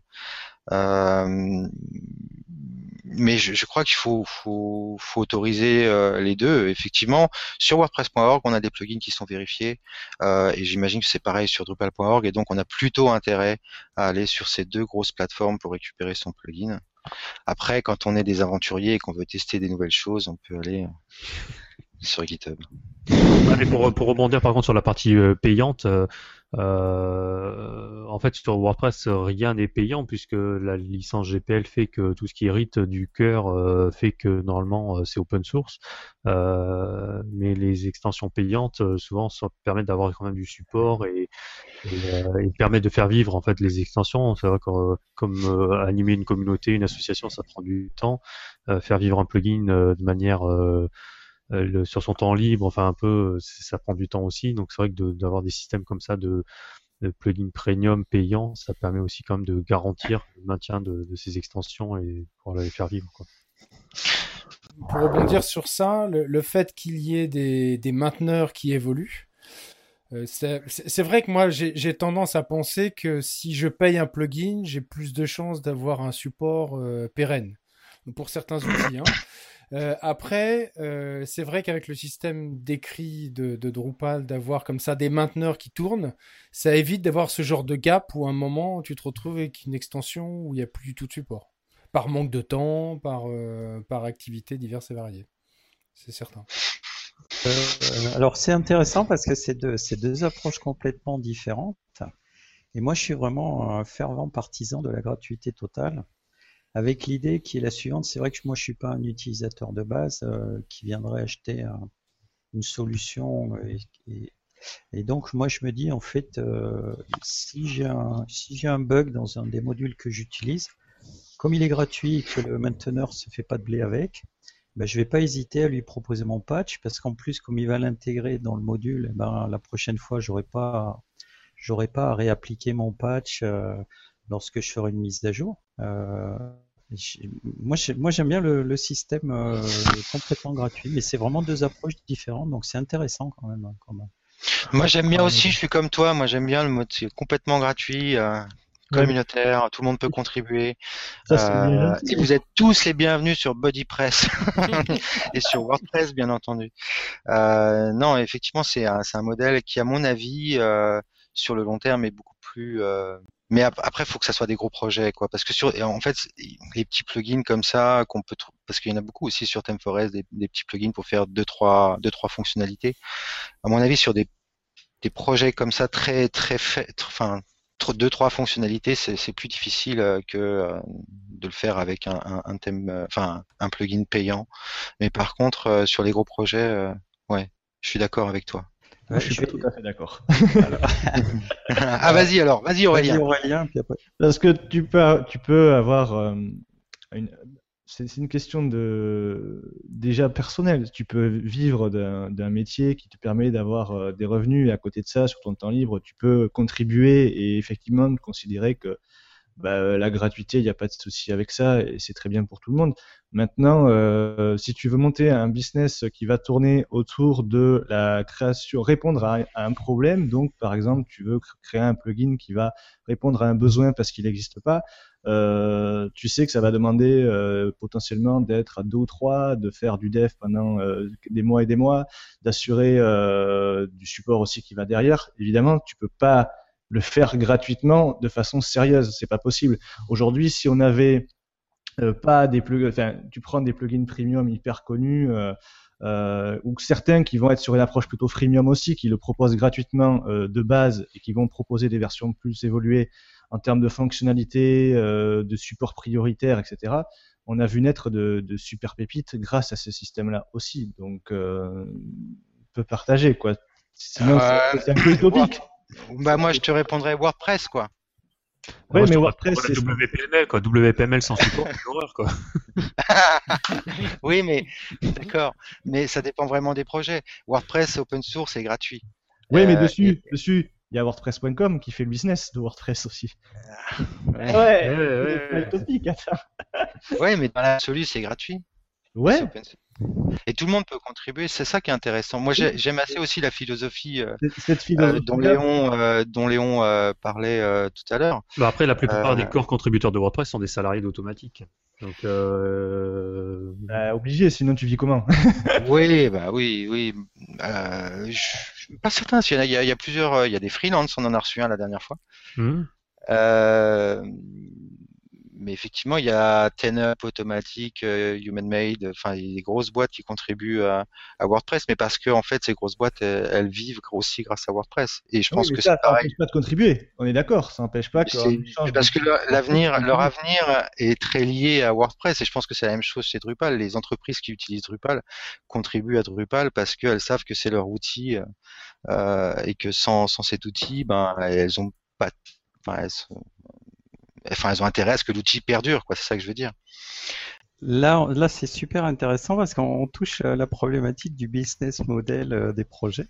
Si je puis dire, euh, un peu vulgairement en mode VC ou venture capitaliste, euh, il y, a, deux approches et en fait, euh, le, business model dans le projet Drupal, c'est que les boîtes qui développent Drupal euh, qui contribuent à Drupal ne vivent pas donc de, de plugins ou de modules euh, premium ou autres qu'elles vendent. En fait, on, on vend tous des prestations autour. Donc, euh, par exemple, si je prends mon cas, ben moi, je vends de la formation, du coaching, euh, du développement, euh, de la qualité, de, etc. Si je prends les grosses boîtes, dont, alors, ce qui est intéressant aussi, c'est que de ce fait, on a dans l'écosystème beaucoup de sociétés qui contribuent. Si je prends euh, Akuya, qui est la plus connue, euh, chez laquelle euh, travaille euh, Dries Buitert, le project leader, Akuya vend du hosting, vend de- des outils pour tester la sécurité, le monitoring, plein d'outils qui tournent autour de Drupal, faire des usines à sites et autres. Et d'autres vendent plus de l'intégration, du design, de la prestation. Et euh, c'est vrai que ces grosses boîtes ont, toutes un certain nombre de, gens qui sont vraiment des, gros contributeurs. Et ce qu'ils vendent derrière, en fait, c'est de dire euh, quand je vous fais intervenir quelqu'un, je vais vous facturer euh, un gros tarif journalier. Par contre, euh, je vous envoie un core mainteneur. Et ça, c'est le deal, en fait. Euh, le core mainteneur va passer beaucoup de temps à contribuer au projet. Et par contre, quand il va intervenir chez un client, eh ben, il va facturer la journée euh, très cher. Mais c'est un deal qui peut être très intéressant aussi pour le client, parce que s'il intervient sur un problème pour lequel en fait euh, il est la bonne personne pour intervenir, même si le client va payer quelques bons milliers d'euros pour la journée, il va s'y retrouver. Parce que par, par rapport à sa problématique de client à lui, il va se dire, tiens, le mec, il est venu, il a passé qu'une journée, il m'a dépatouillé un problème qui, moi, pouvait me faire perdre peut-être euh, des centaines de milliers d'euros ou ce genre de truc. C'est c'est intéressant parce que les, les business models ont, l'air assez différents de ce que je comprends là. Je, pense que en fait, on on est on n'est pas très très différent, enfin pas tant que ça en fait. Euh, le euh, nous, je pense qu'au au niveau de WordPress, on a plus un côté plus communautaire et peut-être plus ouvert. Euh, c'est le fait que n'importe qui peut prendre du WordPress et peut-être que la simplicité de l'outil fait que n'importe qui peut commencer à, créer un site ou à, faire un peu de support dessus. Euh. Après, moi, je demain, si je vais voir un client en disant voilà, la journée à 3000 euros ou à 1500 euros euh, pour dépatouiller un truc, euh, je me prends un coup de chevrotine. Quoi. Enfin, c'est. Euh, alors, est-ce que c'est parce que il y a beaucoup de prestataires qui font que il y a d'autres personnes forcément moins chères. Mais la dernière fois, on a reçu Boone, qui est contributeur de WordPress, et qui a un peu cette approche-là en disant, lui, il va dire, voilà, je me suis fait une notoriété qui montre, enfin, qui a démontré mon savoir-faire, qui fait que je vends cher ma, ma, ma, journée ou mes prestations, ce qui me permet d'avoir du temps libre pour contribuer au cœur de, de, de, de WordPress ou, de BuddyPress. donc, lui aussi est du coup dans, un peu dans cette, cette philosophie-là. Euh, mais nous, je pense qu'il y a quand même des, des prix psychologiques euh, qu'on peut pas dépasser parce que euh, je pense que la, prolifération en fait des professionnels autour de WordPress fait que les, le, les tarifs se sont quand même un peu stabilisés. Quoi. Enfin, je sais pas ce que vous en pensez. Mais... La prolifération, c'est aussi euh, la philosophie de WordPress. Si aujourd'hui WordPress est à 24%, c'est son côté accessible dont on a parlé aussi, et, euh, c'est aussi sa grande force. Euh, même si on peut après les tarifs c'est toujours pareil euh, euh, là le cas de plusieurs milliers d'euros effectivement c'est assez impressionnant parce que même un tarif jour d'un développeur qui serait très compétent c'est sur des cas assez extraordinaires quoi. Enfin ou alors dans des je pense c'est plutôt avec des grands comptes aussi parce que pour le coup ça va être difficile d'aller dire ça effectivement comme tu le disais sans se prendre un coup de chevrotine à n'importe quel client euh, qui va payer, euh, euh, qui, paiera déjà 500 euros sa journée de, dev. Donc, ouais, je sais pas. Je pense que c'est pas un problème là-dessus. Bah, à ma connaissance, moi, il y a, enfin, pour avoir vu les tarifs, je crois qu'il y a que, enfin, Human Made ou certaines grosses, grosses boîtes où il y a vraiment des grosses pointures, où on va dire finalement on se paye la Rolls-Royce des développeurs, mais en, en, tout cas en France, enfin, pour avoir vu un peu les tarifs de certains confrères, on est largement en dessous des 1000 euros je pense qu'on s'en approche vraiment sur du consulting un peu haut de gamme. Mais, euh, de mémoire, je crois qu'on dépasse pas les 1000 euros à la journée. Quoi. Ouais, je pense que euh, ça rejoint aussi le, le problème. Quand je parle, l'exemple que j'ai pris, c'est quand on intervient chez un grand client. Mmh. Si je interviens chez l'épicier du coin ou la, la, fleuriste du coin qui a sa petite, euh, sa petite boutique en ligne, Bon, déjà, elle est chez Wix, elle n'est pas chez eux. L'enjeu, c'est pas, c'est pas 100 000 euros par jour pour elle. Elle est sur un WordPress ou commerce, bien sûr. Oui, certainement. je, je, pense, je pense. Je pense que c'est. Ouais, elle est sur page jaune.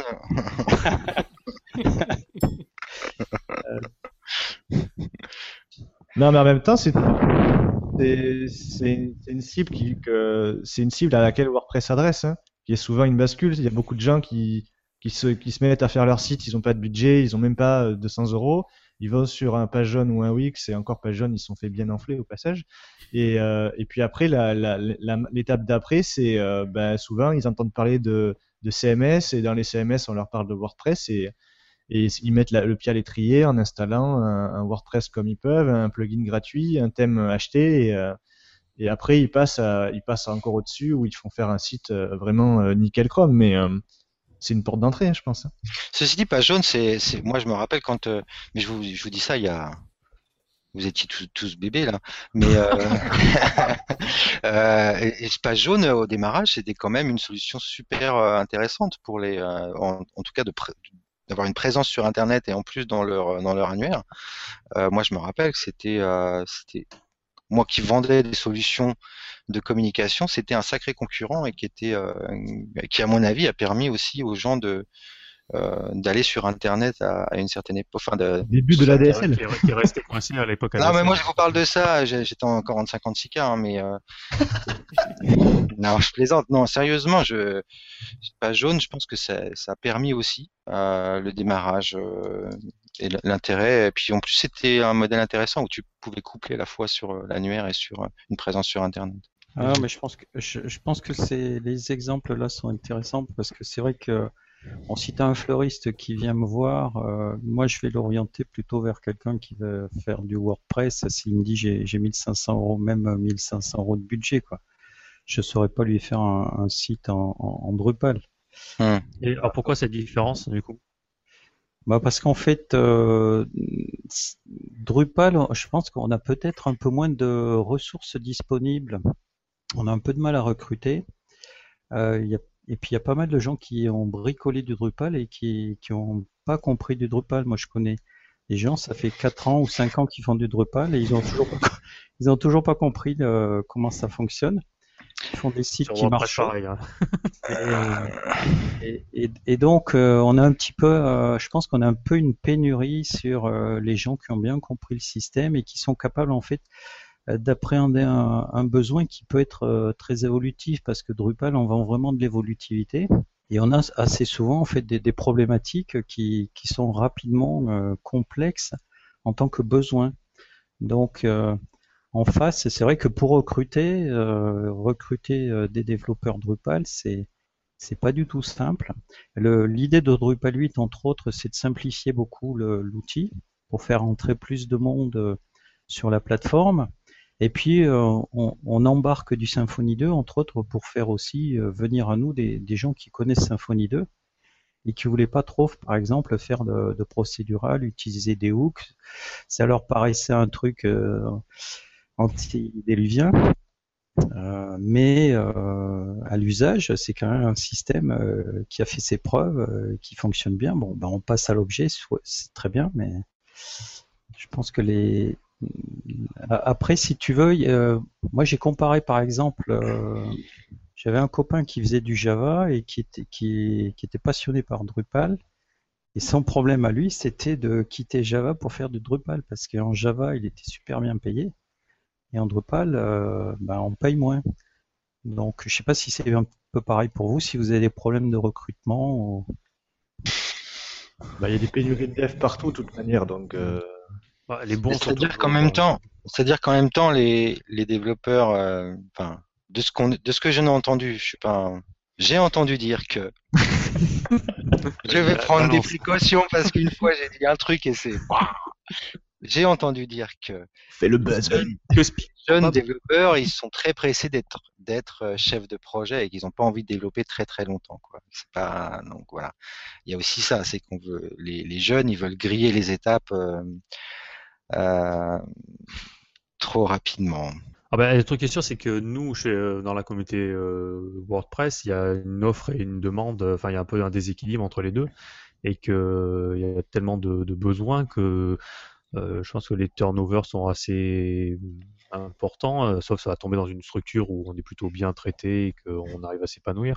Mais euh, c'est facile de faire la culbute en très peu de temps en fait et d'évoluer. Ça. Mais, mais même, enfin même dans les agences, hein, pour en avoir vu quand même pas mal, il y, a, y, a, de très mauvais aussi même dans des agences qui vendent leurs prestations très chères aussi. Hein. C'est pour un peu du dans certaines d'entre elles. Euh, ça fait un peu peur quand même. c'est sûr. la, la, problématique de la qualité des résultats, moi, c'est quelque chose qui me, qui me soucie depuis longtemps. Euh, parce que euh, à un moment donné, il se disait ouais Drupal c'est de la merde. Je l'avais mis sur des slides d'une de mes conférences parce qu'il y a des gens qui, qui achetaient du Drupal. La promesse c'était euh, la pérennité, la stabilité, l'évolutivité, et puis ils se retrouvaient avec un truc complètement ficelé. Et donc c'est pour ça que depuis très longtemps, je suis très très attentif à ces histoires de bonnes pratiques, euh, de qualité de résultats, parce que comme j'adore euh, j'adore la solution Drupal, moi, euh, ça me chagrinerait vraiment qu'elle soit complètement dégradée et que les gens s'en détournent. J'imagine que vous avez peut-être la même approche, je sais pas. On a les mêmes problèmes hein, sur sur ce que tu dis en termes de résultats ou on va se retrouver des fois à reprendre des projets qui, euh, qui on considère qu'ils n'auraient pas dû être faits comme ça, puisqu'au final, euh, il n'y a pas l'autonomie euh, promise au client et, et à chaque fois, c'est repassé par l'agence qui a développé, alors que bon, c'est un peu poussif, quoi. Mais je pense, quelle que soit la solution, la solution pour, de, pour réaliser le projet, hein, je pense que c'est des travers qu'on va obtenir partout. Hein. Bah, moi, j'aurais tendance à dire qu'étant donné que le code est ouvert, ça devrait quand même oui, mais dans le point de, vue du client final, tu peux pas le savoir ça. Il n'est pas développeur ton client. Ouais, mais dans l'absolu, il peut voir le code. C'est GPL. Eh, moi, moi, je pense que la grosse différence, c'est que c'est que WordPress, en fait, il y a pléthore de, de, de, de bouts de code à droite à gauche. Euh, il y a en Googleise un truc. Euh, je pense que sur les, les 100 premiers résultats, il y en a peut-être euh, les trois quarts qui sont squattés par des réponses WordPress. Euh, donc c'est facile de trouver des bouts de code pour faire des trucs et, et bidouiller en fait. Euh, et, et, donc en fait, je crois que chez nous, il y a beaucoup de bidouilleurs de gens qui arrivent au résultat. Et quand un professionnel arrive derrière et ouvre le capot, alors c'est vrai qu'en front, ça avait l'air de faire le job. Par contre, après, quand on voit comment c'est fait, euh, comment ça a été développé, euh, là, on commence à s'arracher les cheveux. Il faut voir la tête de Grégoire pour comprendre. Et, après, il y a, y, a il y a le, il y a le, le, le, côté euh, interface utilisateur où là, enfin, c'est des fois, c'est ni fait ni à faire, quoi. Alors que euh, sur Drupal, on parlait de views tout à l'heure là qui permet de, faire certaines choses. on a l'équivalent aussi sur, sur WordPress. On peut déjà, même avec des extensions de base et un minimum de connaissances, déjà offrir des interfaces utilisateurs un peu plus sexy et puis et puis abordable. Enfin voilà. Ouais, mais moi, tu vois, je suis un peu plus positif parce que je me dis ces bidouilleurs, s'ils s'y intéressent, alors il y a des bidouilleurs effectivement qui qui vont pas rentrer dans le truc, mais en, en, ayant des bidouilleurs aussi, ils vont aussi, j'ai été un bidouilleur, je veux dire.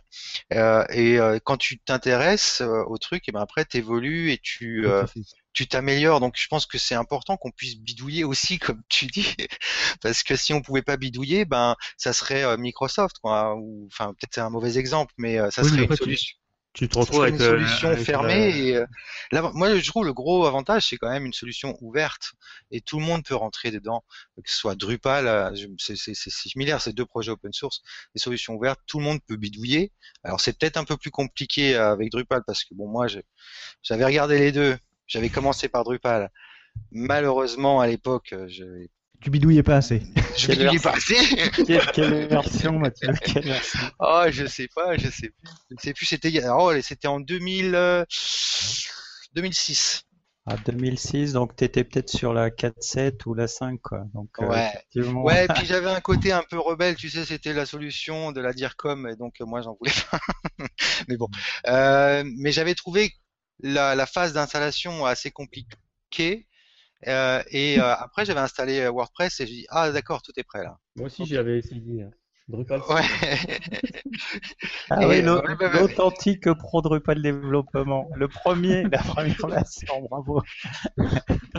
mais mais c'est vrai que c'est euh, si tu peux euh, commencer à faire des choses avec euh, de manière très humble, euh, quand j'ai commencé à faire des plugins, je les gardais pour moi parce que je me sentais pas euh, de les partager avec tout le monde parce qu'effectivement, bah, tu débutes et tu, tu, tu fais n'importe, enfin, comme dit Thierry, tu fais des choses qui sont ni fait ni à faire. Mais si tu fais pas ça, si tu fais pas des erreurs, eh ben, t'évolues jamais, en fait.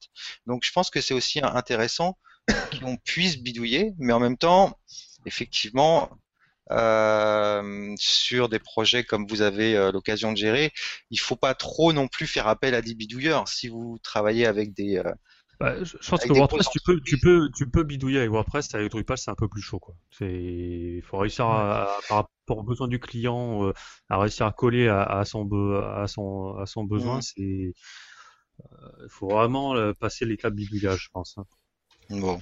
je pense hmm. que effectivement, euh, en fait, euh, je pense qu'il y a peut-être le même problème partout. On se rend compte qu'avec ces outils, alors l'open source déjà c'est une grande qualité parce que le client peut voir ce qu'il y a dedans. S'il peut pas le voir, il peut toujours demander à quelqu'un qui connaît de jeter un coup d'œil. Ouais. Et nous, on fait souvent des audits. Et moi, je dis quand je fais un audit, je suis pas là pour casser le, prestataire, mais il y a une partie de l'audit, en fait, c'est aussi aider le prestat à monter en compétence, un peu ce que tu disais, Mathieu. Bah, il a, il a pas forcément tout bien fait, mais si on lui explique, en fait, euh, comment ça aurait dû être fait, euh, moi, j'en ai vu plein. Ils se disent, OK, ben, je vais faire du refactoring. Euh, maintenant qu'on m'a expliqué, je vais faire mon truc et je me dis, ben, le projet suivant, il aura appris et il va le faire de meilleure qualité. Et puis on, est tous euh, humains et donc on a tous fait des conneries à un moment donné, donc c'est pas pas problématique. Et par contre, il y a, un déficit qu'on voit assez souvent, c'est la conception, parce qu'on a des outils où en cliquant on va pouvoir faire plein de trucs. Et en plus, plus c'est simple, plus on a des gens qui vont cliquer, qui vont avoir un résultat.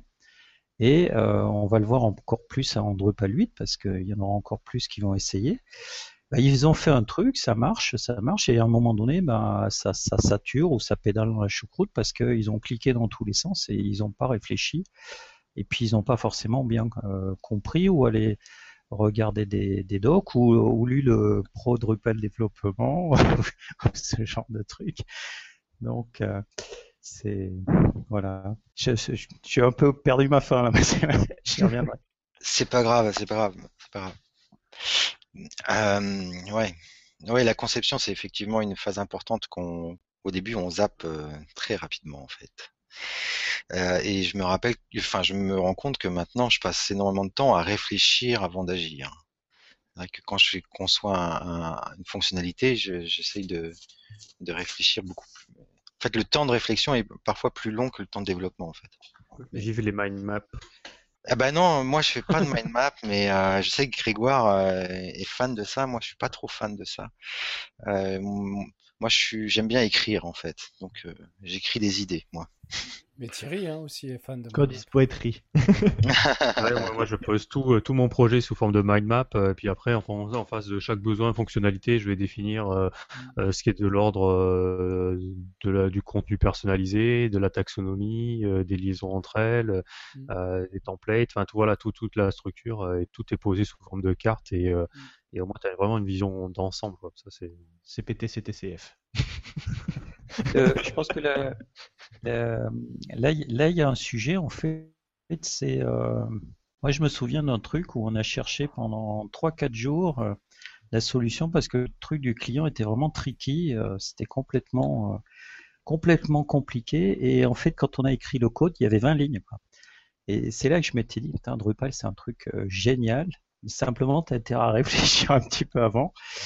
Et euh, ça rejoint le, la problématique, je ne sais pas si vous l'avez, c'est que quand on fait un chiffrage de projet, en fait, il faut bien tenir euh, compte du fait qu'on a une phase de réflexion euh, sur les aspects un peu compliqués, hein, où il va vraiment falloir passer du temps à réfléchir, à concevoir. Et la partie où on va cliquer ou alors on va coder, ça va être ridiculement court par rapport au temps de réflexion. Quoi. Je sais pas, et hmm. donc dans le devis, en fait, il faut tenir compte de ça et de se dire, ben non, c'est pas juste euh, cliquer sur trois trucs pour avoir le résultat. Euh, parce que moi j'ai vu certains freelances qui me disaient, ben voilà, c'est bon, c'est une demi-journée. Je dis, mais attends, tu as réfléchi un peu avant, tu réfléchis, tu testes, tu fais la, mise en prod, en pré-prod. Ah ben non, non, mais moi, je, attends, je te fais le truc et puis... Euh, et tout va marcher du premier coup je te fais le truc et tu vois, tu mettras en pré-prod. voilà. on a tous à peu près les mêmes, euh, les mêmes difficultés, c'est un, peu normal. Hein. Et les mêmes avantages. Tu voulais euh, ajouter quelque chose, Aurélien?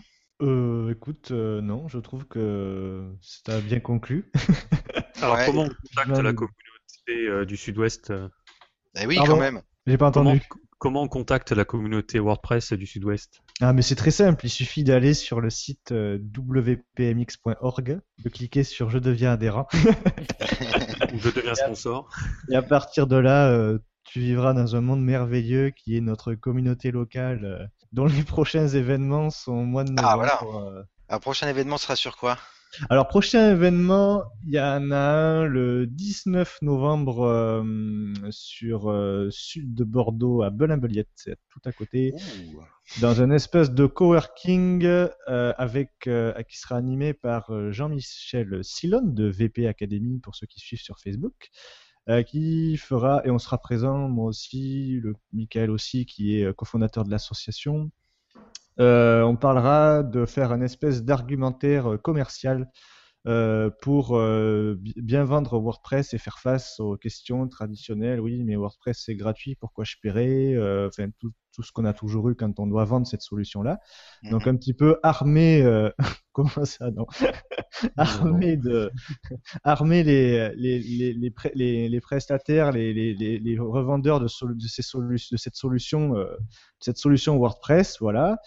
Et il y aura une euh, session, je sais plus quand, le 20, 25 euh, novembre euh, à Montpellier, animée par Frédéric Puech, qui nous vient de la communauté PrestaShop à la base, qui animera une session créer un site e-commerce avec WordPress et WooCommerce. Très bien. sur Montpellier, mais je sais même pas s'il reste des places pour le coup, parce que c'est très, très, ah. très limité. Mais il y aura des nouvelles sessions, donc voilà. Et euh, au niveau Pays Basque, on y réfléchit. Il y aura un WPMX Day euh, gain ou? En 2016, on verra. ouais, d'accord.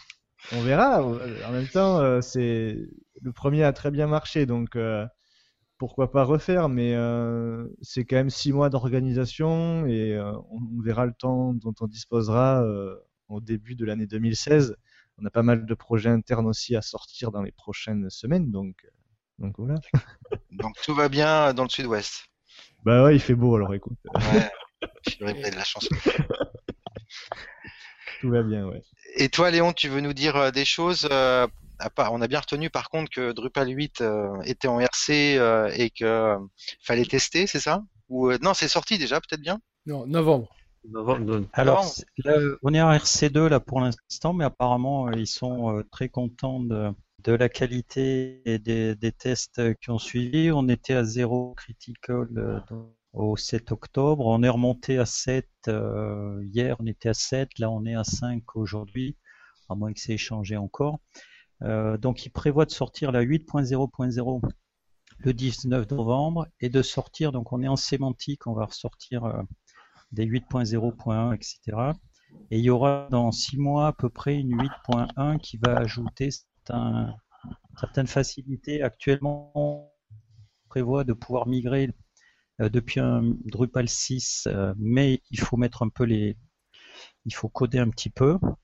Euh, et en 8.1, on pourra utiliser l'interface pour aller paramétrer le, pour aller paramétrer la, migration. Euh, donc, euh, ben, comme la fin d'année est un peu chargée, effectivement, moi ça m'arrange pas trop et je pense que mes amis de la communauté non plus, qui nous sortent la 8.0.0 le 19 novembre, parce qu'on a, on a vraiment, vraiment pas que ça en ce moment. Mais bon, c'est comme ça. Mm. Euh, si, un truc que je voudrais dire quand même, c'est pour rejoindre la communauté Drupal, donc le site officiel mondial, c'est drupal.org, bien sûr, et le site officiel pour la France, c'est drupalfr.org, ou alors, plus simplement, vous pouvez y aller par drupal.fr. Et puis, si vous voulez participer à nos meet-up euh, localement, vous êtes toujours euh, les bienvenus puisque les meet-ups sont ouverts. Alors c'est plus ou moins ouvert selon les villes. Hein. Il y a des villes où ils aiment bien se retrouver entre potes, mais euh, sur Lyon et Paris et beaucoup de villes, euh, c'est très ouvert. On, se retrouve sur meetup.com. il y en a un groupe qui s'appelle Drupal France et Francophonie. Et donc, il suffit de s'inscrire dans le groupe et puis de, comme ça, vous êtes tenu au courant des, des meet qui ont eu lieu. en termes de, bar, de camp, euh, on travaille pour l'instant en préparé soit à Lille, soit, soit à Lyon, soit à Paris. Mais c'est vrai qu'il faut une équipe euh, de bénévoles et qui a un peu de temps pour le faire.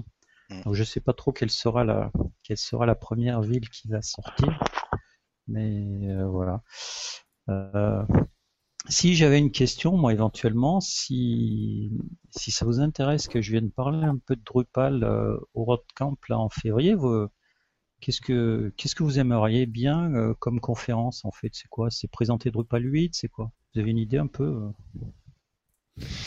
oh, bah, je crois que, enfin, présenter Drupal, je suis pas sûr que ce soit la cible en fait. Non. Euh, non. Après, qui est éventuellement sur un retour d'expérience, sur bah, justement par exemple le passage de, au mode objet, l'intégration de Symfony, enfin peut-être essayer de voir des changements technologiques et puis un peu pourquoi, qu'est-ce que ça a apporté, qu'est-ce que ça apportera, euh, dans un esprit d'ouverture et de, de culture générale, je pense que ça peut être intéressant. ça peut donner une bonne dynamique en tout cas. Ouais, et ça, et puis je trouve que moi j'ai trouvé, enfin je trouve qu'on a eu un moment très intéressant et tout ce qu'on a pu discuter aujourd'hui, c'est ce genre de choses qui pourraient intéresser aussi lors de WordCamp, quoi. Et je, les points communs qu'on peut avoir dans euh, la gestion du code, etc. C'est des communautés, des thèmes, des modules, des plugins. Je trouve que c'est de pouvoir se comparer, c'est hyper intéressant en fait, parce que mmh.